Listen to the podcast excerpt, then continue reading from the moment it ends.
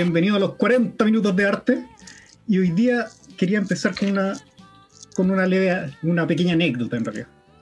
Yo, para mis conocidos y para los que escucharon el último capítulo de la temporada anterior, saben que yo, el 2019, saliendo de, de mi carrera de, de, artes y estando chato en la universidad, dije, mm, no quiero volver más a la universidad, creo que voy a estudiar tres semestres más para sacar una carrera en pedagogía. Mira tú. Y entre eso, entre todas las cosas que, que hice estando en pedagogía, eh, traté de bañarme con la mayor cantidad de información que podía eh, y que me permitía el espacio digital en la comunidad de mi casa, sobre todo ya que no teníamos el, las aulas presentes. En ello yo descubro un pequeño podcast eh, que se llama Salga a la Pizarra. Y yo dije, ¡oh! Pero qué buen podcast, qué buen momento de mi vida llega este podcast. Pero noté que conocía una, la, la voz de, de, aquel programa. Dije, yo escuchaba esto antes. Mi mente, mi mente que, que es como un televisor en zapping constantemente, dijo, esto no es de televisión, esto no es de alguna película, yo sé dónde es, esto es de YouTube, de algún sketch por aquí por allá, y ahí la encontré. La encontré ahí mismo, a la doña, a la mismísima, Paula San Martín, a.k.a. Profe Pau. Uh, muchas gracias. ¿Cómo estás, Emilio? Gracias por invitarme a tu programa. Eh, y sí, pues, me, solo tengo una duda de tu historia que es muy similar a la mía. Eh, ¿Cuánto te demoraste en terminar de, de, decir, terminé la licenciatura, quiero estudiar pedagogía? ¿Fue el semestre siguiente? Eh, no, yo entré a la universidad a, arte diciendo, voy a sacar la pedagogía. A mitad de camino me arrepentí y en, un, y en el último año dije, ya, haciendo la tesis y toda la cuestión, dije, ya, son tres semestres más. Y dije, aprovechando que hay edificios nuevos en la Universidad de Chile, aprovechando que hay un gimnasio que puedo, que puedo sacarle el jugo, dije, claro. me quedo acá. Y no contaba Emilio. ¿Ya? Y no contaba Emilio que empezó el 2020 y 2020 pandemia, encerrado. Y aquí llevo un año y algo en la casa. De práctica online. De que práctica quizás no se recibe. Qué brutal. Bueno, podríamos hacer todo un programa de eso en justamente mi podcast, que agradezco mucho que haya escuchado, eh, que se llama Salga la Pizarra. Y claro, trabajo esos temas de pedagogía principalmente. Yo me demoré dos años en volver a entrar a la universidad. Como que salí de la licenciatura y dije también, nunca más la U, chao, no estoy ni ahí. Pero no, tenía que trabajar en algo porque de literata no había mucha pega. y no sigue habiendo, para los que todavía piensan aventurarse en eso. Eh, pero claro, sí, te tocó la pandemia, pero a mí me tocó un proceso más lento de darme cuenta que, que igual era un camino muy bonito, pero brígido. Sí. Y bueno, de eso es lo que me trato de, de, de, hacer cargo en el podcast, así que gracias por, por escuchar Sí, y por de- invitarme hoy día. Bueno, de hecho, eh, tu podcast sirve un poco de, de inspiración a, a este espacio. No porque este podcast se Eh. trate de pedagogía, principalmente, Oh. pero sí tiene una, pero sí encuentro que tiene una labor pedagógica al decir que podemos sacarle un, un rollo artístico o intelectualoide a cualquier eh, producción cultural que, no, que nosotros tengamos. De sí, hecho- sí. De hecho, conversando en Off the Records, antes de salir a los, eh, a los estudios radiofónicos de la Universidad Colo Colo, eh, comentábamos esa, esa cosa de que me pusiste en jaque con tu... En primera instancia yo quedé atónito con, con tu recomendación. Yo dije, Vamos a presentar el tema. sí, yo dije, chucha, que, que es- esto no lo manejo. Definitivamente no manejo nada de, de acá.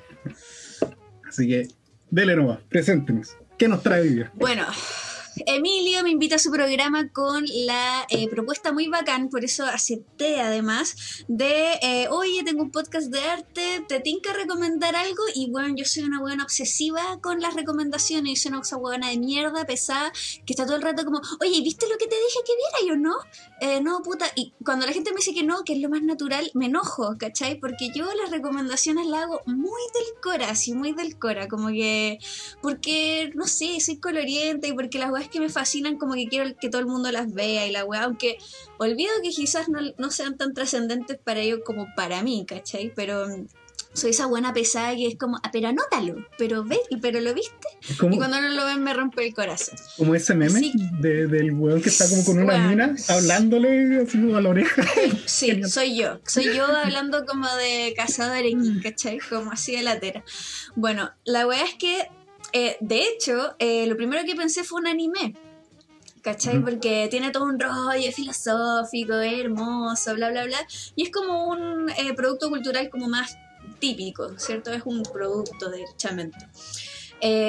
O sea, como un artefacto me refiero. Pero mm, después, el otro día, ¿cachai? Estaba escuchando música muy buena y dije, weón, esta weá es demasiado buena. Como que el mundo tiene que saberlo. Y ya lo sabe, pero como que dije como puta, podría dar, tirar un rollo al respecto. dije, el podcast del Emilio. ¿Qué música era esa? K pop. Así es, pop coreano. Y eso es lo que quiero recomendar hoy día, a pesar de que no soy una experta. Sino que de hecho lo quiero abordar como fenómeno de una persona que nunca había escuchado o inmiscuido en una wea de este tipo. Una persona que, que yo rechacé el pop mucho tiempo de mi vida también, ¿cachai? A pesar de tener una crianza de boy band muy marcada, ¿cachai?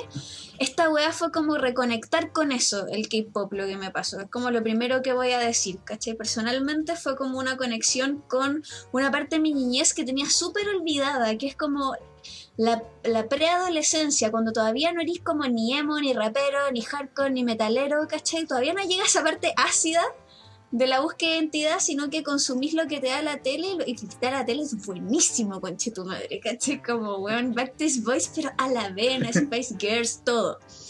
Y el K-pop cuando llegó, eh, creo que el primer gancho emocional fue por eso. Fue como... Y después dije, y después empecé a escuchar más y no me gustaba tanto la música, pero después lo caché como producto industrial y cultural y ahí me voló la cabeza.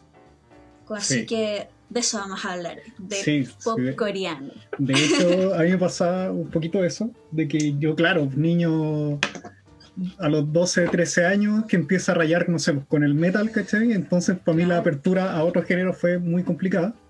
Y me demoré años a escuchar, a, tener el amplio registro de weas que escucho ahora. Yo también. Pero me topo así como con el K-pop que le había hecho el quite por mucho, mucho tiempo, porque como que no, no sentía que era para mí, ¿cachai? Eh, hoy día le hablaba a una amiga con la que eh, traté de preguntarle como cositas, y le decía, me siento eh, como cuando, no sé, si tratara de explicarle la Liga de la Justicia del corte de Snyder que salió hace poco de cuatro horas a mi, a mi abuelo, ¿cachai? Así como que, puede que se me ponga atención porque me quiere, ¿cachai? Pero no va a conectar mm. mucho porque quizás no, no, está tan cercano a él. No obstante, me puse a, ver cómo, ¿y cómo funciona esta web en términos de industria? Y noté que habían cuestiones que, que claro, como, que uno no se la imagina tanto en la industria porque no estamos acostumbrados a un, producto que no sea americano netamente o europeo. Punto uno. Punto uno. Porque al final. Uno, sí. La estrategia de ellos es. Eh, eh, sí, pues de hecho sí, eh, recomiendo mucho para como empezar a, meterse en el K-pop, ya como a estudiarlo como producto más allá si te gusta la música es ver el explained de esta serie documental de 15 minutos de Netflix. Hay un capítulo sobre el K-pop. Y ahí como que eh, te señala la historia y todo el tema. Eh, y claro, en una parte dice que los gringos demoraron mucho en eh, abrirse al K-pop porque la, la estrategia, como tú bien dices, de los gringos es hacer música en inglés, sí o sí. ¿Cachai? Eh, obviamente los coreanos sabían esto y por lo tanto todas las canciones de K-pop están principalmente en coreano, pero las partes más fuertes, como los remates, ¿cachai? Siempre son en inglés. Entonces son cosas que la sociedad globalizada puede cantar igual, ¿cachai? Puedes tararear toda la weá en coreano, pero cuando viene la parte en inglés es como, bueno, Sasage yo, ¿cachai? Como que, ¿me entendí? O sea, como corazón, sí, total, así. Y y claro, y los gringos como después, eh, el que sucede llega a BTS, ¿cachai? BTS y como que ya no, no pueden no eh, abrirse a, tal fenómeno, ¿cachai? Y, y, bueno, BTS también se abrió mucho más también al inglés, mucho más, y a la estética gringa, entonces como que ahí fue como ya, chao. Sí, Sí, de hecho me, me puse ahí a, a- me vi dos, dos documentales. Me vi el, el, el de Explain, que dura cuánto, 20 minutos, y me Sí. vi el de Blackpink, que también está en, en Netflix. Maravilloso, Me- maravilloso. Como paréntesis, me gustan mucho lo- las películas y los documentales como de bandas, porque en todos te las venden como la mejor banda de la historia. Me encanta esa weá, aunque sea... Bueno, sí, como- y está, sí, el montaje de, lo- de las películas de banda sí, Bueno, es una increíbles. aventura. Pero sabes que en el de Blackpink me gusta mucho en particular porque hay algo, porque abordan, yo tenía dudas sobre ese documental, porque abordan eh, una parte del K-pop, la parte más oscura, que de hecho el documental de Explained se salta. Mm. ¿Por qué? ¿Cuál es la parte oscura del K-pop? Que es cómo se generan los idols. Sí. que son, la, para los que no, no escuchan y no conocen, son los protagonistas de las bandas, los integrantes. Esos en realidad en, en Corea no se les dice como K-pop, sino que se les dice como idol music, como Sí. la música producida por idols, que su nombre lo dice, o sea, son personas, productos hechas para que los demás los adoren, por lo tanto tienen como que son arquetipos literarios para mí, ¿cachai? Sí. Son como héroes, son héroes, son hadas, son magos, ¿cachai? Como de hecho, que por lo mismo cada uno tiene como un rol en la banda, ¿cachai? Esa weá la encontré famosa. Además, ¿cachai? Sí. Bueno, eso es muy bacán porque, por ejemplo, Backstreet Boys sí tenía como, por ejemplo, el amante latino, ¿cachai? Como Nick, que también era como el, el, el chico, ¿cachai? Como El actual funado. tra- el travieso, todo está funo. Y, y, eh, sí, obvio, eran los 90. Eh, y, pero claro, yo creo que ese concepto que es muy inteligente eh, se traslada de manera como mucho más profunda al K-pop, donde no solo son un arquetipo, sino que son personas igual, como el anime, como que tú no conocís como una, par, una, una dimensión de la persona, como el amante latino o el, o el chico listo, ¿cachai? Sino que conocís como supuestamente a la persona con nombre y apellido, ¿cachai? Y, y puede seguir su vida y por lo tanto como son tantos integrantes, sí o sí todo el mundo puede identificarse con uno de ellos e idolatrarlo. Entonces la fórmula es como infalible, ¿cachai? Porque es como... mm, Son personajes como casi que mitológicos y siempre va a haber uno que te va a gustar. Y hay otro que no te va a gustar, entonces esa weá también te da como, ay, la weá, y uno consume cosas de ese personaje, persona, y la weá se vuelve así, bueno, las, las niñas y los niños se enamoran, ¿cachai? Sí. Como que hay gente que se quiere casar con ellos, personas que ya se operan la cara para ser como ellos, ¿cachai? Es cuático. De hecho, ahí yo saqué como dos cosas en limpio, que era esta cuestión que tú hablabas de estos músicos que se vuelven así como ultra mega populares. De hecho, el K-pop ahora como que la lleva así como muy brígidamente. Sí. Y que es en coreano. Entonces está esta cuestión de eh, el lenguaje como una herramienta política derechamente. Entonces, como hay el- la, la- la pelea como cultural o colonial, como se quiere decir, está- Mm. va por ahí, ¿cachai? Y eso está tanto como en estrategia de guerra, ¿cachai? Eh, Sí, como está en esta cuestión que pareciera más inocente, más naive quizá. Sí, Y- ahí hay, perdón que te interrumpa, pero hay una cosa muy interesante que es que eh, Corea cuando se separa, ¿cachai? Era una nación súper pobre y desde los 60 a los 90, o sea, son solo 30 años en que lo- el crecimiento económico de Corea fue así gigantesco porque sabemos el camino que tomó, ¿cierto?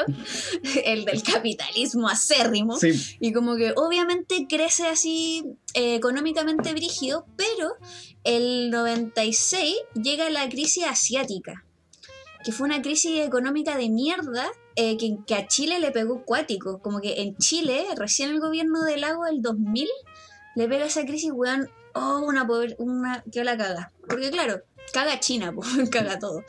Entonces, estos weones se dieron cuenta que, que ya no podían como simplemente comerciar productos como, no sé, como teles o autos, porque hay alguien que no los va a poder comprar porque el mercado se regula solo, entre comillas. Así que tenemos que generar otro producto que sea como inmaterial e igual de exitoso. Y ahí como comienza como la producción cultural. Y el gobierno da un 1% del, del producto nacional a la generación como de, de productos de, cul- de cultura y consumo coreano. Y ahí llega el K-pop ya como que se va a la mierda y llega como el Gangnam Style y ya se va a la mierda. Así como Sí. que. Y con internet la weá explotó. y, y esa weá la encuentro muy cuática porque es la si viendo con la parte oscura de la weá, explica por qué está esta industria horrible de generación de idols, de niños y niñas que le roban su infancia para convertirse en unos robots cantantes bailarines, ¿cachai? Porque los weones son, son pal paloyo, ¿cachai? Sí, Entonces, de, de hecho, es como eh, es la industria de, generas, de, de- de generar como Sí. seres, ¿cachai? vendibles, básicamente, pero eh, con Sí. toda la disciplina oriental posible. Entonces la weá es mucho más palpico. sí, y como con la cadena productiva de lo oriental, Sí, que es entonces- en, en serie meticulosa y rigurosa, ¿cachai? Entonces, creáis muchas weas del mismo tipo, como de la misma calidad y de excelente calidad, porque la wea en Corea como que funciona, ¿cachai? Que no hay basura en la calle, de partida, ¿me entendí? No, no existe esa wea.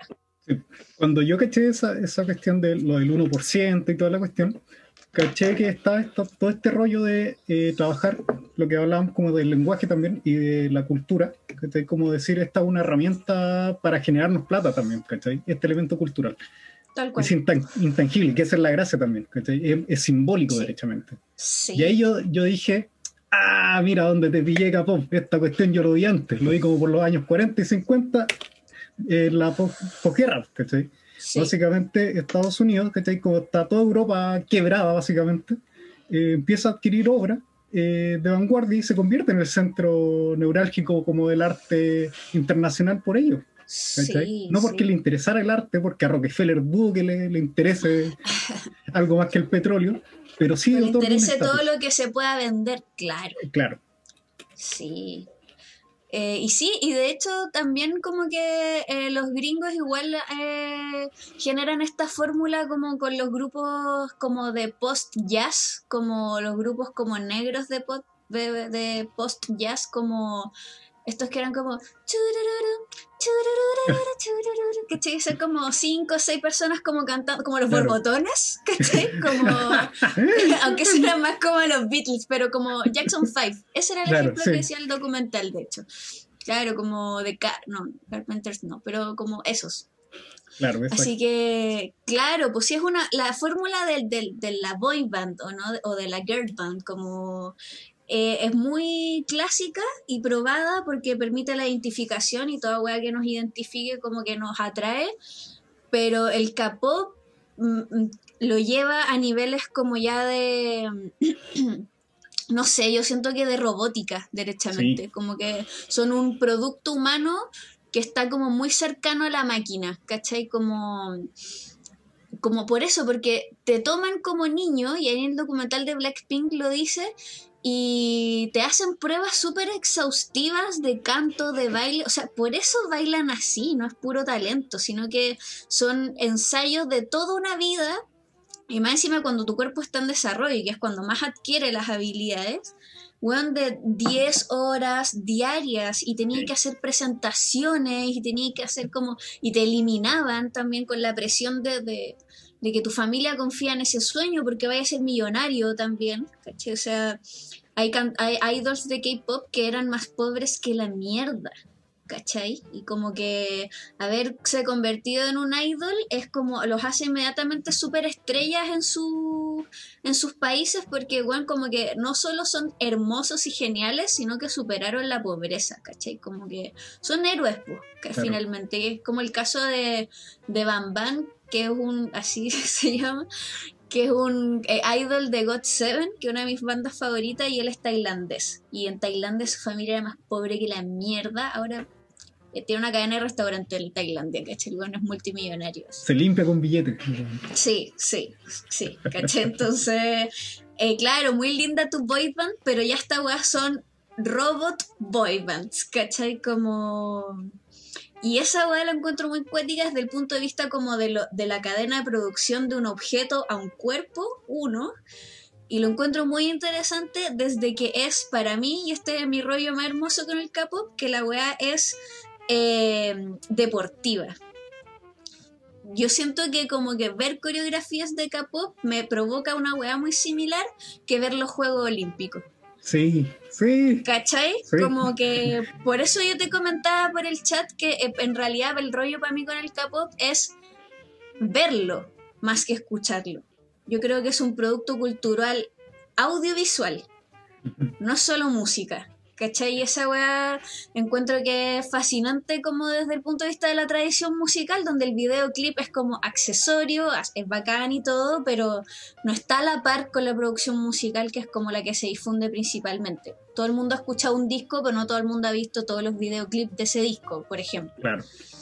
Pero esta weá, toda la gente que consume K-pop ha visto los videos de K-pop, porque ya es, es otra experiencia, es como, es la experiencia, Sí. ¿cachai? A mí me pasa también con, con esta cuestión. Es que encuentro que, claro, también noté como esa, esa cosa corporal que es más interesante que la mierda, porque es como las presentaciones en vivo están como a la altura de los videos, ¿cachai? Casi como una recreación in situ, así como de, de los videos. Entonces las weas son. te dejan a culo torcido, ¿cachai? Así como, Sí. entonces, como que tú dices, Sí. concha tu madre, weón, ¿qué, ¿qué está pasando aquí? Y O es sea, partido. Sí, dale. tal como una persona entrena toda su vida para hacer un salto en garrocha, esta persona entrena toda su vida para hacer las coreografías de los videoclips tal cual, siempre, todas las veces que se presenta. Sí. Y, Por y eso muy- es deportivo. ¿cachai? Y claro, eh, no es muy distinto como cuando uno ve esos videos como de niños chinos prodigios, así que tocan así como el piano weón, a mil por hora. Tal cual. Pero también me gusta esta dimensión como. Igual como la dimensión triste, ¿cachai? Que es como inevitable a cualquier producto cultural, que es como la, la fetichización y la gentrificación también eventualmente, de algún modo, Mm. que tiene que ver con el origen también de esta cuestión, pues, ¿cachai? El, el K-pop, ¿cachai? Nace como el 92, dicen, entre 92 y Mm. 96, una cuestión así, y nace como un movimiento, entre comillas, urbano joven, y que cumple, no sé, pues Sí. como lo- el mismo rol que el, el- el rock en Estados Unidos, ¿cachai? Es como estar chascón, ¿cachai? Mover el cuerpo así O no era una punk. cuestión, claro, o el punk, ¿cachai? Como que no era O una el cuestión... también, No claro. era una cuestión normal ni grata para la gente vieja, era hueones bailando así y, y cantando y rapeando, ¿cachai? Sí, sí.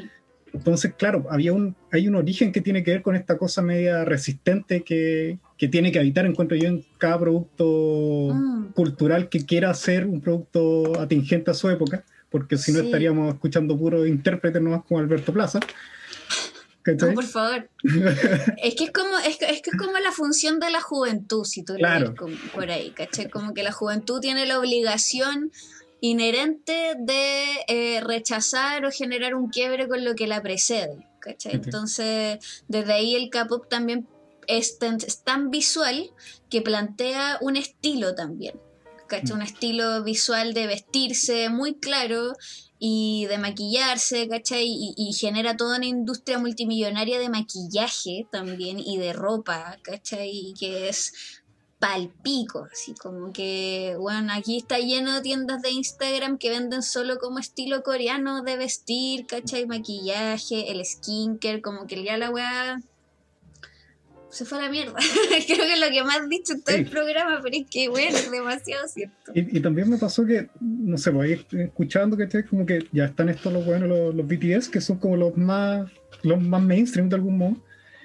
Y como que caché Claro. dentro de lo que alcancé a encontrar, que era esta cuestión de que son tan brígidos que, se- entre comillas, se supone que tienen ellos como libertad creativa incluso para hacer sus propias cuestiones, ¿cachai? Sí, Pero también me, me choca el hecho de que al final igual sé que hay una industria detrás que los maquetea mucho. Entonces también un- está esa duda de cuánta, cuánto incide en ellos, ¿cachai? Realmente en esa producción musical. Mm, Y si es que ya no están convertidos ya en estas máquinas de... Entonces no Claro. es muy distinto a lo que quisiera la, la industria que fueran, ¿cachai?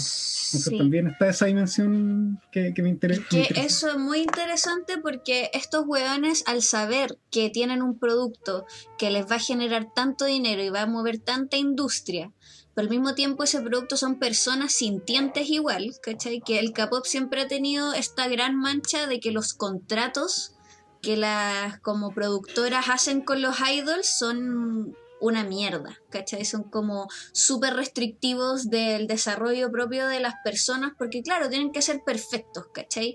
Y, y los condenan a muchos años de, de- trabajo para ellos, ¿cachai? Porque claro, ellos le- les instruyeron para que se convirtieran en eso, porque los que lo agarran son las agencias, ¿cachai? Que después ellas mismas forman grupos, y claro, o sea, es todo ficticio desde ahí, No obstante, eh, la mayoría de los idols, como que, o al menos que yo conozco, sí intervienen caleta en la producción musical de sus temas. ¿Cachai? Al menos en, en lo temático o al menos en, como en el tono o en el sello que quieren que o de lo que hable. Obviamente no en lo tan técnico en lo musical, porque además el K-pop se caracteriza por mezclar demasiados géneros en un tema, ¿cachai? Entonces, como que mm, ahí yo creo que desde esa mezcla y desde esa base está como más lo maqueteado. Pero en términos como temáticos, eh, ellos sí aportan porque finalmente ellos encarnan ese personaje después. ¿Cachai? Y las temáticas de K-pop son principalmente amorosas. Siempre hablan como del amor y, y a veces, claro, como de revelarse y de como de, de ser joven, principalmente. ¿Cachai? Pero mm, eh, claro, ahí como respondiendo a tu pregunta de como qué tanto es real y qué tanto es ficticio, yo igual pienso como que hay demasiada weón maqueteada más allá del capo. Por ejemplo, Luis Miguel, weón, es como un uh. idol también. A mi mamá le cayó una lágrima en este momento. bueno, yo amo a Luis Miguel, pero el weón es un excelente cantante, pero sus temas son todos reversiones de boleros más antiguos, ¿cachai? Que él popularizó, entonces como que yo creo que hay esa discusión sobre qué tan real es la, es la composición. Eh, ya da lo mismo para cómo está el panorama mundial porque va a haber de todo. La gente ya es muy... La gente ya sabe mucho y quiere dar mucho su opinión. De eso se caracteriza Internet, de acumular demasiada información y querer comunicar más información. Entonces yo creo que los cabros, a pesar de sus contratos restrictivos, sí se entrometen temáticamente en la producción de sus temas, porque hablan de ello y de cómo van a actuar después. Claro, que a mí me pasaba también un poquito eso, que llegaba como una conclusión parecida, porque yo decía, eh, ya, esta cuestión hay un grado no menor de, maqueta, de que está preparado, que está mar, eh, marketeado, no sé cómo se dice, para que se venda la wea. Pero decía, que no tan que no lo está, pues, ¿cachai? De hecho, sí. ¿cachai? Yo mismo que, que, me declaro como un ñoñete, ¿cachai? Muchas de las weas que consumo son principalmente productos hechos para que me gusten o para que me gustasen en cuando tenía 12 años, de 12 a 15, y, se pasó un poco la, la vara. Y, y, pensaba como en... de 12 a 20. De 12 a 24. Si le pregunté a mi hermano, 33. Eh, Yo 30, me anoto con 30. y, y, pensaba, realmente hay ejemplos que me parecen un poco más brutales que no son del capo, como eh, Milli Vanilli, por ejemplo, en la música. Ah, patudos. ¿Cachai? Eh, para mí esa weá es, en términos como culturales, también es violenta esa weá, así como, y lo encuentro fantástico, también lo encuentro muy gracioso. Sí, Claro, tenéis toda la razón. Entonces sí, es como también, no sé, pues esa discusión de como el reggaetón es machista. Ay, me va a decir que Hot for Teacher de Van Halen no es machista, así como, ándate de mierda, ¿cachai? Como, obviamente. No, se, se sabe Simón de Uva y después Van Halen, se sabe. claro, como que, weón, no, así como. Y aparte, eh, vuelvo al punto de que estos weones son personajes también, entonces como que sus temas igual tienen que expresar como la bola de la banda, ¿cachai? O como ellos. Entonces sí, yo creo que sí. Y mm, lo cuático es que es cuando eh, estos con, la fanaticada está muy atenta de cuando los contratos se acaban. Porque viene la gran incertidumbre si se acaba o no la banda. ¿Cachai? Y esa wea es muy cuático porque no es como que la banda decide separarse. No puede separarse. ¿Cachai? La única posibilidad de disolución de las bandas de K-pop es cuando se les termina el contrato. No es como. Esa es una diferencia interesante como con el resto de las bandas del mundo, que es como si un rockero culiado, no sé, si tiene que internar por drogas o no da más, ¿cachai? Eh, manda toda la mierda y chao, ¿cachai? Como que. Y se acabó la, tu banda culiar, que los guanes se pelearon y ahí estás tú con tu CD de Nirvana, puta la wea, ¿cachai? No, estos guanes es cuando hay un día y una hora de un año en que se acaba esta banda, ¿cachai? Y ahí la fanaticada queda para la cagada porque es como, weón, ¿sigue la banda o qué? Y generalmente sigue porque, bueno, es negociazo, ¿no? Oye, me dijiste esa cuestión y me pensaba solamente en el pobre coreano ahí que debe estar ahí, envidiando a, un gringo teniendo una sobredosis, así como, por la chucha, yo no puedo ni drogarme, ¿cachai? Aquí por, por el contrato culiado, Sí, pues, de hecho. ¿Cachai? Como que los idols no consumen drogas, no es participar en escándalos, eh, es una religión igual, ¿cachai? Como que su amor es para el público, no tienen como relaciones eh, como pololeos que la gente conozca, ¿cachai? Porque porque no, pues es como es como ese capítulo de los borbotones en que a Sí. Homero le dicen que mejor no se sepa que está casado por las fanáticas, pues, Sí. ¿cachai? Es la, la misma wea, ¿cachai? Entonces, capo, capó y borbotones. como el- Así se llama el capítulo. Listo, ahí queda el nombre. La zorra. Son los borbotones, son BTS, los nuevos borbotones. Ay, la a para mierda. Un No, amigo pero me decía, Sí. las, las lunas son los vengadores del capó. Así me dijo. Quédate con eso. Weón, estoy súper de acuerdo. Sí, sí. Blackpink ya son como, no sé, son más choras. Igual hay otros idols que, por ejemplo, han rechazado de plano como ser como perfectito. Y su propuesta es justamente ser rebeldes. A la manera K-pop, obviamente, A. Pero, pero claro, es como chicas que igual como eh, se, empoderan como un poco más de sexualización. No es un perreo ni cagando, pero son como. Tienen temas de como las mujeres hacemos más cosas que ser lindas, ¿cachai? Como, o, o cosas de ese estilo. Que claro, Luna en este caso es como Hello Kitty, ¿cachai? Como a cagar. Hay ciertos grupos que rechazan o, o no eso. BTS también como se supone que es popular porque es como rebelde, ¿cachai? Después tenéis canciones como Dynamite y tú dices, ¿qué, qué chucha? Rebelde. Sí, por favor, como... Botas algodón de azúcar, weón. No, pero, me- me- ¿qué, qué iba a mencionar? Ah, claro, volviendo como a esta dimensión física también del, del K-pop, no podía yo no pensar también en, en, no sé, pues en el GAM, derechamente. Así como, Sí. ¿cuántas veces uno pasa pa- pa- por ahí y veía montones, montones de cabros que, claro, te puede o no gustar el Sí. K-pop, ¿cachai? La influencia o la industria y toda la cuestión. Pero el hecho de que tenía cabros, ¿cachai? Moviendo el esqueleto así como. y con un control del cuerpo que no toda la gente tiene, ¿cachai? Mm. Igual es admirable, ¿cachai? Como que yo tengo un Su rollo control también. del con- cuerpo, sí. Con- que con- solo te con lo la da el desarrollo técnico. Sí, ¿cachai? Como que, como que tenemos, como que por, no sé de dónde vino esa cuestión, ¿cachai? De, de, de, de esta figura como el intelectual que no, no mueve el cuerpo, que se la pasa tomando vino, ¿cachai? Y leyendo con una boina. Como los papás de Del Flanders. puto Bukowski salió esa weá. Ese viejo cochino. Viejo Y- cochino. Y, y el otro de la academia, del, Claro. el- del intelectual en su escritorio. Claro, escritorio ¿cachai? como una extensión del académico, sí, horrible. Pero hay cuestiones que uno no se puede. Eh, para yo que yo, yo juego básquet, ¿cachai? De, de toda la vida. Buena. Y me gusta jugar básquet y jugamos con mi amigo en la U y toda la cuestión, hay una cuestión corporal que casi no se puede explicar y que solamente la sabí cuando así alguna actividad física, ¿cachai? Y que eh, Sí. eh, tiene que ver con un tipo de disciplina, sabéis qué movimientos puede hacer tu cuerpo, cuáles no, sabéis cuándo no la hacer. memoria corporal. Sí, pues, Sí. Y esa cuestión, en el caso mío del arte, también funciona mucho, no sé, pues, en el caso de mi especialidad, que es la pintura, en cómo, o el dibujo, ¿cachai? Cómo posicionar un- el brazo para no lesionarte derechamente cuando hacía algo. Sí. Mira, sin ánimos de chamullar, eso se llama, según lo que yo sé, memoria procedimental. Que es como la memoria que tiene el cuerpo al generar, al hacer muchos procedimientos o acciones por mucho tiempo, eh, mucho rato, después las hace de manera intuitiva, sin, sin, sin racionalizarlas antes, ¿cachai? Por ejemplo, eh, abrocharse los zapatos. Es un, el ejemplo clásico de memoria procedimental porque tú ya no pensáis cómo se hace un nudo, si- simplemente lo hacís.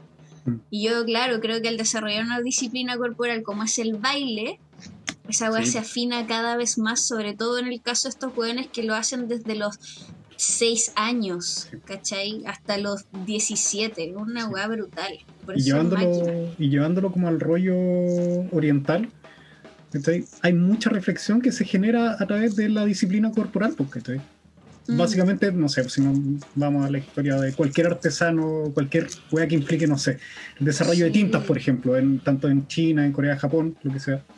Eh, hay una dimensión física de cómo se hace la cuestión y hay mucha como poesía alrededor de ello, porque el acto es ceremonioso. la corporalidad dispuesta a esta disciplina es un acto de ritualesco, ¿cachai? Que responde a otras cosas. Toda la razón, sí. Y en este caso es un espectáculo, y en el espectáculo para mí siempre es ritualesco. Sí. ¿Cachai? Con, porque es una, al menos es una performance. ¿Cachai? Como, no sé si a ver a gente más fundamentalista que necesite un componente espiritual para llamarlo ritual, eh, claro, es interesante igual cuál es la diferencia entre una performance y un ritual. Para mí no hay demasiada diferencia, ¿cachai? Eh, y en este encuentro que hay una dimensión ritualesca hasta en los toques, derechamente. Sí, claramente. Entonces, como que el hecho de que tú decías antes como, weón, hacen las mismas coreografías tal cual en vivo, weón, es así, ¿cachai? Y así tiene, y no puede ser de otra forma, si esa es la weá muy cuática.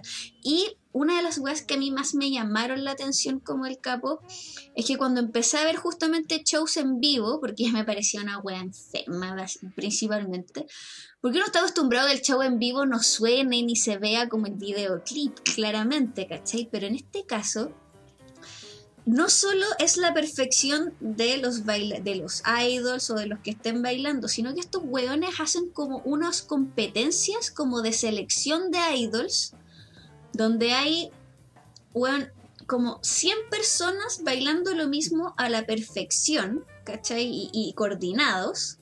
Y lo cuático es que cada persona tiene como un segundo en que la cámara te enfoca y es como para que tú hagas tu sello y la empresa se fije en ti. ¿Cachai? Entonces tú estás haciendo como la, coreografía y de repente así es como chin, ¿cachai? O como chan, o, o así tu pose Power Ranger, ¿cachai? Y lo cuático de esa weá es que cada persona sabe cuál es el momento de la canción exacto en que la cámara lo enfoca. Entonces hay una coordinación entre el camarógrafo, el técnico, el sonidista, el bailarín para hacer un show que se ve increíble en vivo, en la tele, al mismo tiempo es una competencia, al mismo tiempo es una, un ritual y weón, todos se pueden haciendo la misma weá, es increíble. ¿Cachai? Y ahí yo dije como, no, esta weá la cagó, ¿cachai? Y ahí me dice, adicta a ver weá. No porque me gustara tanto la música, a veces la música me satura, de hecho pero eh, técnicamente lo encontraba que aquí hay como un nivel más de desarrollo de técnica humana, ¿cachai? Como, y por eso quería ver mucho la apertura de los Juegos Olímpicos de Tokio. Sí. Como por esa misma fascinación, ¿cachai? Bueno, pandemia cagó todo, pero igual se viene. Y para mí es una wea muy similar, ¿cachai? Se viene y tiene un robot gigante, tiene un Gundam. bueno, no esperaba menos. Yo tampoco, como que era el momento. Eh, algo iba a mencionar y se me fue, eh, particularmente ahora. Uy, ¿qué era? ¿Qué era? ¿Qué era? ¿Qué era? ¿Qué era? Uh, filo. Mira, mientras recuperáis eso, lo otro que quería como abordar del, del K-pop era que eh, claro, yo decía mucho que me daba este mismo sentimiento de boy band, ¿cierto? Que de niña y que me reencontré emocionalmente con eso y fue muy bacán. Pero siento que el capo, ya viéndole la parte linda, es mucho más como saludable para los, la juventud actual que los referentes que yo tenía, por ejemplo. Sí, sí, definitivamente. ¿Cachai? ¿Por qué? Porque no tanto en la diferencia en los temas, porque Backstreet Boys es amor romántico, obviamente, y eh, la mayoría de las weas K-pop también, ¿cachai? No es como que soy independiente y te respeto, ¿cachai? No, no dice todo el rato como no puedo vivir sin ti, me voy a matar si tú no estás conmigo, ¿cachai? No hay mucho avance, bueno, porque las sociedades asiáticas tampoco son muy son muy deconstruidas, ¿cachai? Al contrario. Eh, pero sí juegan mucho con la androginia, mm. con las disidencias, con hombres maquillados, ¿cachai? Como, y ni un rollo, es como, ¿cómo no te maquilláis? Más o menos, ¿cachai? Es como, es, son otras masculinidades. Eso siento yo que hizo el capo. Abrió otras estéticas de la masculinidad súper necesarias y es muy bacán porque es mejor esa wea que H. Bahía, como en mi caso, que era hipersexualizado, ¿cachai? Que era, coreográfico y todo, pero muy sexualizado. Con Ricardo Milos que tengo ahí atrás. Weón, claro, o sea, Ricardo Milos que te atrás es como mi pasado, ¿cachai? Respecto de mi, mi cercanía a la coreografía era la Che. Ahora la cercanía a la coreografía, que es una weá muy bacán, como rito, ¿cachai? Me encantó esa idea. Es bacán hacer una coreografía entre mucha gente, porque el flash mob dejó la cagada por lo mismo, ¿cachai? Sí. Pero claro, ahí estaba como desde el chuchuca y desde te meto la tapiña y toda la weá y que, y que la- el bikini no sé qué. En cambio acá tenéis como otras masculinidades súper necesarias, ¿cachai? Otras posibilidades también de lo femenino, de lo hiperfemenino.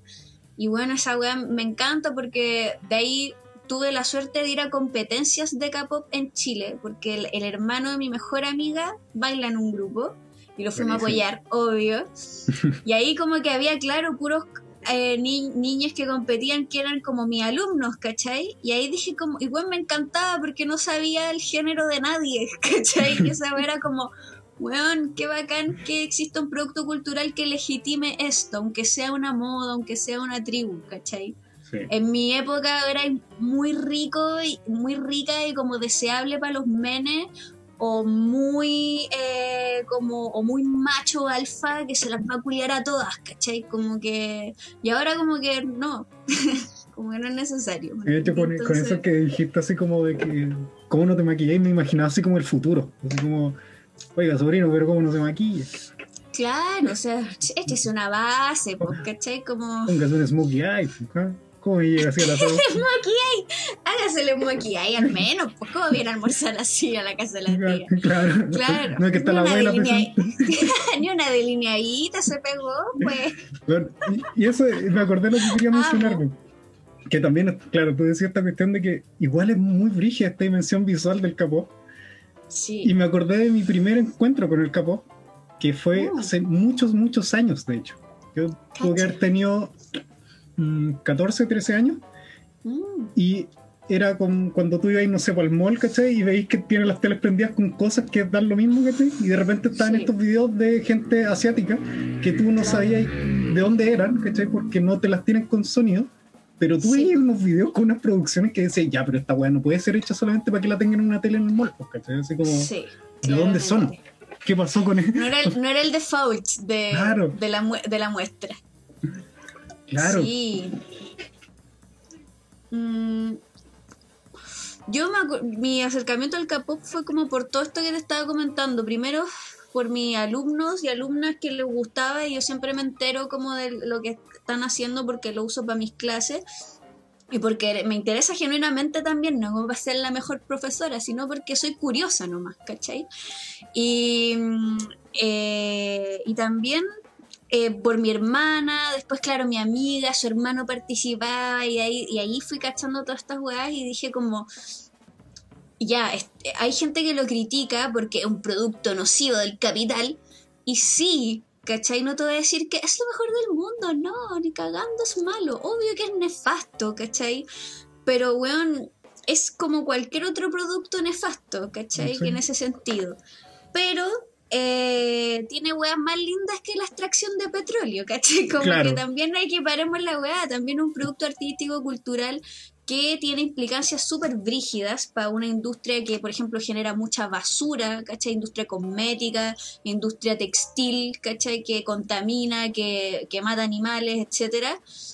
Pero también genera como, no solo veamos eso, veamos que también genera eh, nuevas identidades para jóvenes que no se identifican con el binarismo, o nuevas estéticas, ¿cachai? O nuevas mezclas musicales, porque el K-pop es el pastiche definitivo, ¿cachai? O sea, tiene todos los géneros en los temas, y esa weá es media densa, pero cuando encontráis una banda que te hace sentido, yo musicalmente la encuentro muy buena, ¿cachai? O sea, una producción técnica que es perf- casi perfecta como en todo lo que se propone. Y esa weá no hay que quitarle el mérito, ¿cachai? Porque Sí, es muy nada. difícil de hacer. Y también, Como- yo creo que también abre puertas a cosas muy raras también que nos permiten Ah. presenciar que estamos en el futuro. ¿Cachai? Sí, Eh, como por ejemplo, rayo, rayé mucho la papa un poquito esta semana, como porque estaba más atento a esta cuestión del capó y toda la web. Y me acordé, de- así como viendo tele, eh, así como salen estos comerciales de Pepsi que tienen como su versión, su banda K-pop inspirada, ¿cachai? Y más encima tienen como un, un personaje que es digital, derechamente. Juan, bacán. Entonces tú Qué decís como, lindo. igual, claro, es una marca de mierda, ¿cachai? Pero también te saca para decir, bueno, estamos en el futuro y hay una cuestión que está pasando, que tiene que ver un poco con esta weá que tú decías entre lo humano y lo, lo, lo máquina, ¿cachai?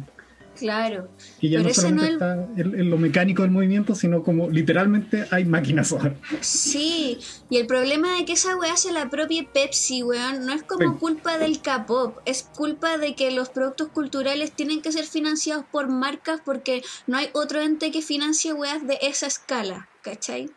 Como que los weones tienen que sacar un beneficio publicitario porque o si no, no hay lucas, porque me imagino que hay caleta de artistas que quieren hacer mapping, hologramas, pero no existe nunca el financiamiento para ellos, por eso hay que recurrir a Pepsi, ¿cachai? Pues esa no es culpa del capo, pues pasan todas las disciplinas artísticas que de- dependen del, capital, ¿cachai? No es culpa del capó, es culpa del capitalismo. del, del capitalismo, claro. Sí, bueno. Eh, y bueno, el K-pop es una weá más, pero no por eso la vamos a echar por tierra si estamos rodeados de esa mierda. No, y, y más encima que, que la estética capó yo encuentro que es muy cyberpunk derechamente. Entonces, para mí es el futuro deseado. De hecho, en otros Sí. capítulos yo lo, yo lo mencioné. para mí el futuro es el 2015, porque el 2015 pasa Evangelion y pasa a volver al futuro 2. ¿cachai? Sí. Y, y ya estiremos un poco más, 2018, porque era Akira. ¿cachai? Claro, y nunca vi-. Y no se acercaban cosas a las que uno veía así como estéticamente, y de Sí. repente aparecen estos chiquillos con influencias muy orientales que se visten como todos estos personajes que uno veía del futuro, entonces Sí. uno se siente la raja. Y sabéis lo bacán que, que me hiciste pensar sobre eso es que es distinto que el glam rock y que el punk.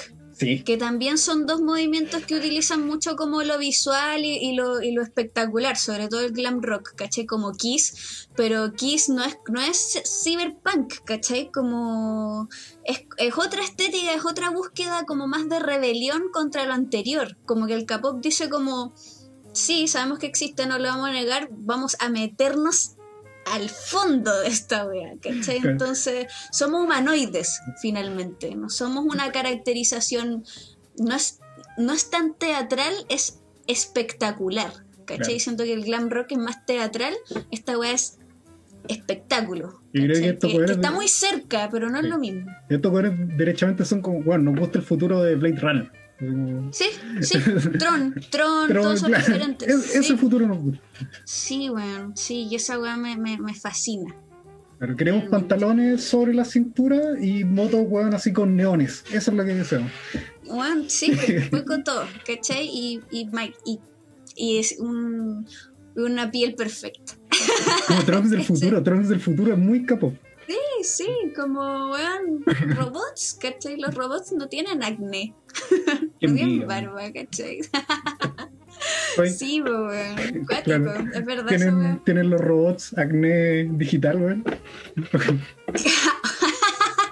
Claro, como el, el libro de Philip K. Sí. Sueñan los robots con acné en Oye. su cara. Me, me recordó una vez para la U, escribí un ensayo como una wea al respecto y el nombre del archivo se llamaba Sueña Lavín, es- Sueña Joaquín Lavín con oveja eléctrica.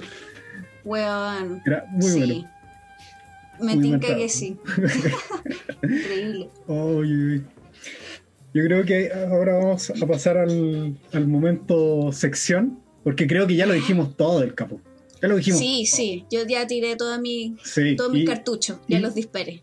y creo, espero haber estado a la altura de haberme emocionado lo suficiente porque, bueno, estuve toda una semana consumiendo solo capo. Así como, como coreano. ¿Y cuál, es, ¿Y cuál es tu conclusión después de este baño de capo? Como que. ¿Te gustó? No, ¿por qué? Me pareció, me, me choqueó musicalmente, Mm, porque es mucho. Entonces, como que tampoco aguantaba tanto rato sí, seguido. Sí. pero me pasaba esa cuestión de que los videos los podía estar mirando todo el rato, así como pegadísimo. Pegadísimo, pegadísimo, pegadísimo. Weón, control mental. Sí, el himno sapo puesto ahí totalmente. Pero me pasaba esta cuestión que te, que te decía al principio, ¿cachai? Así como me costaba encontrarle el rollo político, pero era cosa de buscar en realidad como en la historia de esta cuestión Sí. Mm, y en decir, oye, lo que pasa aquí es lo que pasa en lo que estoy consumiendo. ¿cachai? Que, que, que, no, que no me banque, que no me pueda bancar, ¿cachai? Puta, más de dos sí, dos sí, o dos álbumes, ¿cachai? Seguidos, ¿cachai? No significa que de otro producto cultural igual de capitalizado no me pueda bancar cuatro horas de película. Exactamente, sí, exactamente. Como que ya está un poco agotada esa weá, esa, yo creo que esa crítica, ¿cachai? De como de echar por tierra una weá simplemente porque es un producto exacerbado el capital sí, pero y no vamos a dejar eso de lado, pero eso es más cosas. no lo estamos blanqueando, pero tampoco estamos como limitándolo. Es como, bueno, déjame viola, si ya sé. Sí, sí, sí, por, favor. Un poco eso también, sí. Si, si querés te voy a robar una chaqueta al mall después, bueno. Sí, de ahí, recuperamos con los cabros, no hay problema. ah, pero, pero, dato importante, dato muy importante. Y con esto ya cerramos. Eh, cuando pasó la weá de Estados Unidos con George Floyd, cuando el Paco mató a esta persona afroamericana en la calle, se desató todo un como un estallido social gringo, antirracista y bla bla bla, anti-Trump principalmente. Eh, me acuerdo que la hubo una noticia en que la policía de Boston como que puso una página web como tipo So Safe, donde la gente pudiese como denunciar de manera inmediata las manifestaciones o los desórdenes públicos. Y las K-Poppers, ¿cachai? Como a, los tiempos más brillantes de 4chan, ¿cachai? Se organizaron para boicotear con eh, la página y la llenaron de videos de K-pop, ah, de, y, la, colapsaron. Porque todos se pusieron de acuerdo para llenar la web de puro contenido K-pop y la banda, la, la, página, perdón, se fue a la mierda y, y bueno y fue un instrumento político de organización social y bueno, una militancia básicamente, ¿caché? Entonces como que no porque confiemos en un producto como del capitalismo completamente significa que no podemos ir contra él. Y esa weá es muy hermosa. Sí, porque hacer esa crítica derechamente es como cuando te dicen, oye, weón, tú querés de izquierda, ¿cómo tenés el eléctrica, weón? Claro, claro, claro, sí. Va por ahí, como, bueno, no, no, no seamos tan básicos tampoco. Y no olvidemos esa discusión. Que, el capó, el ala del capó Castro chavista aquí inició el estallido social. Cuando explotó Chile, capó Exactamente, exactamente. Y hay, y hay otakus en las marchas, y hay capopers, y como que todas las disidencias también se hacen con, con este nicho cultural y, y bueno, se legitiman desde ahí, por lo tanto que hay que darle esas funciones y como aplaudirlas, ¿cachai? No solo obedecerlas. No dejar de ser crítico, pero tampoco, si ya sabemos cuáles son las contradicciones que tenemos, ya no ser tan grave con Utilicémoslo entonces, claro, sí, sí, bacán. Exactamente. ¿Algo, algo más iba a decir? Ah, no, creo que lo ya lo dije, era lo de los chavistas Maravilloso. lo voy a anotar por ahí. y, ah, bueno, sí, la, la sección la única sección de este programa, que es lo que le llamamos el momento punctum.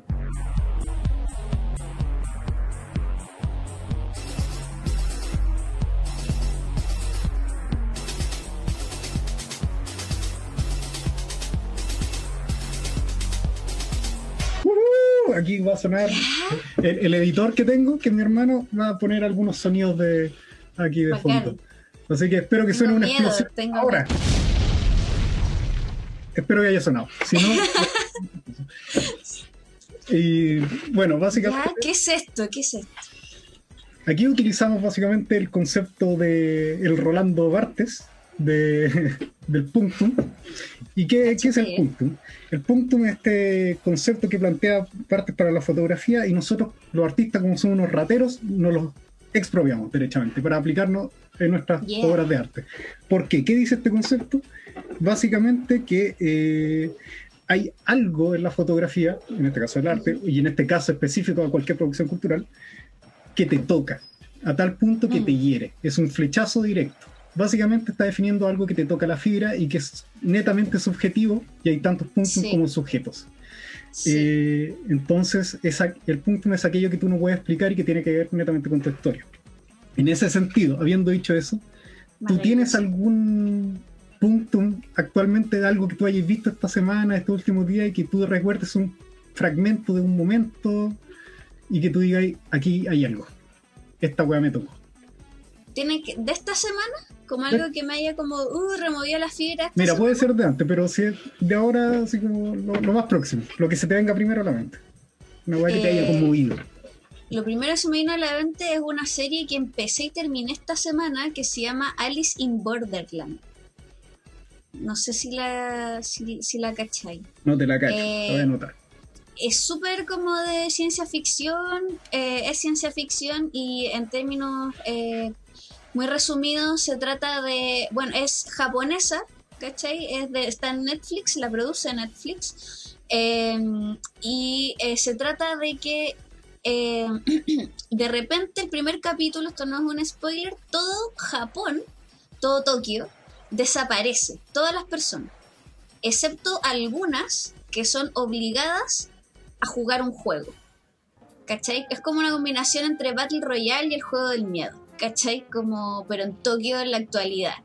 Y toda la ciudad se transforma en distintos campos de juego, que obviamente son arriesgando la vida y hay todo un rollo, ¿cachai? Entonces, eh, fue lo primero que pensé porque me tocó la fibra por la realización de la weá. No sé cómo vaciaron Tokio para grabar esa weá o qué programa usaron, pero es brutal ver imágenes de Tokio vacío. Creo que esa es la weá que me hizo mierda y por eso la seguí viendo. Al final no me gustó tanto, solo tiene una temporada arriba, eh, porque cambió mucho la historia, pero creo que, que la noción de cómo, me gusta mucho esa idea de cómo arriesgar tu vida por un juego, en un juego, como la idea de que la vida es un juego también o, eh, un- una disciplina como de la toma de decisión, ¿cachai? Donde solo tenéis como tu vida para apostar y tus relaciones interpersonales. Eso me gustó mucho y verlo como una escala cinematográfica de un Tokio eh, deshabitado y desierto me impactó caleta visualmente, así que la recomiendo igual.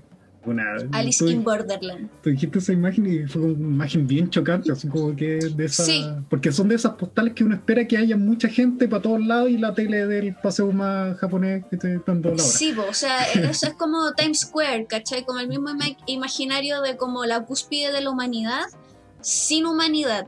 Es una wea como erigida 100% para el confort y funcionamiento de la humanidad sin humanos. Y esa wea me parece destacable. Y ya le metieron el juego y el cyberpunk y la ciencia ficción, así que me Listo. gustó. Mira, eh, claro, hay japoneses, te tienen el cyberpunk. Sí, sí tiene harto check, harto check. Así que sí, es piola, es piola. Hacia el Listo. final desinfla, pero al principio es bueno, sí. Y eso no siempre pasa. Como la vida misma, en realidad. Yo diría que al revés. Yo ahora que cumplí 30 soy una convencida de que vamos para adelante y que lo peor ya pasó. Espero. Pues espero, me, me gusta Sí, eso. espero.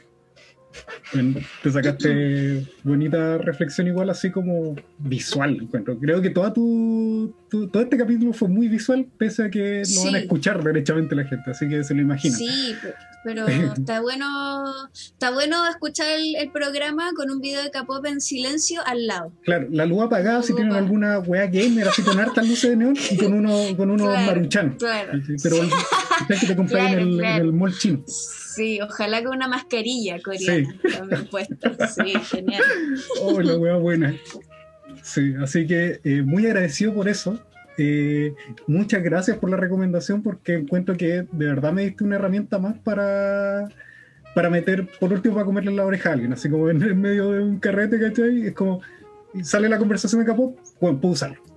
Puedo generar Sí, sí, si lo empiezan a chaquetear, yo sé que tú ya eres de los, un army, un army más, que es la fanática de BTS.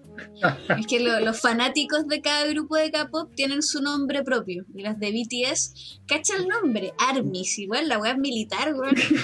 Como la banda de Luxo. sí, weón, tal cual, tal cual. Entonces, yo de creo hecho, que. sí, los borbotones son más, o sea, eh, el K-pop es más de Luxor que los borbotones. Pero cosas buena. Sí, Eh, sí. Y bueno, eh, para ir cerrando algunas palabras al cierre, profe Pau. Eh, agradecida de que me hayas invitado, quería mucho tener este espacio donde explayarme de estas ñoñerías. Le dije a algunos amigues como, weón, hoy día voy a hablar de K-pop, tú estás tan feliz, y todos como, ¿qué te pasa, weón? Como que hubiera recomendado una weá mejor. Y yo, ay, weón, no sabes nada, ahí a la mierda. Así que que haya resultado así, muy bacán, estoy muy contenta y nada, espero que em, la gente escuche el resto de tus eh, programas porque me imagino que hay recomendaciones brutales de buenas y con gente hiper interesante, así que agradecida y nada, recomiendo absolutamente tu show. Y eso, escuchen los míos también porque tienen lo suyo, tiene lo suyo. Eso. Tira, todo, tira todos los podcasts, los podcasts ahora, los nombres y tus Eh, redes sociales y todo, todo, todo. Salga la pizarra, mi podcast de pedagogía, antes podcast que sencilla, el podcast que hago con la comediante Erinka González, analizamos temas del amor. Y Cariño es el podcast que tengo con el comediante Alto Yoyo, Rodrigo Vázquez, donde nos cagamos la risa cualquier wea que se nos ocurra, es una improvisación. Y eso, en Instagram soy sumo sacerdote. Excelente. Ha sido un lindo capítulo. La ha pasado muy, muy bien. Me obligaron a estudiar, pero, pero la pasé bien. Se puede, puede soy ser. profe, no lo olvides, no olvides que soy profe. Puta, la profe me dejó tarea por la chuta. Sí. ¡Mamá, la cartulina! Pero la trajiste, la trajiste. Y, y traje, ahí. claro, y, y metalizada. Esa no era, ¿ah? Y, y bueno, eso. También sigan mis redes sociales, eh, principalmente Instagram, que es arroba emilio-ortiferríos, todo junto. Denle like a mis cositas. Eh, escuchen mi otro podcast con mi hermano, Tenemos Depresión, de donde hablamos pura wea, básicamente. Saluda a tu hermano. Sí, al editor de este programa. Un, Saludo un- saludo. técnico. Bueno, eh, lo- no le pago, así que espero que no se sindicalice, weón, porque si no me voy a ir a cresta. Yo no sé editar. Y- Esperemos que no se tira constituyente, una wea así.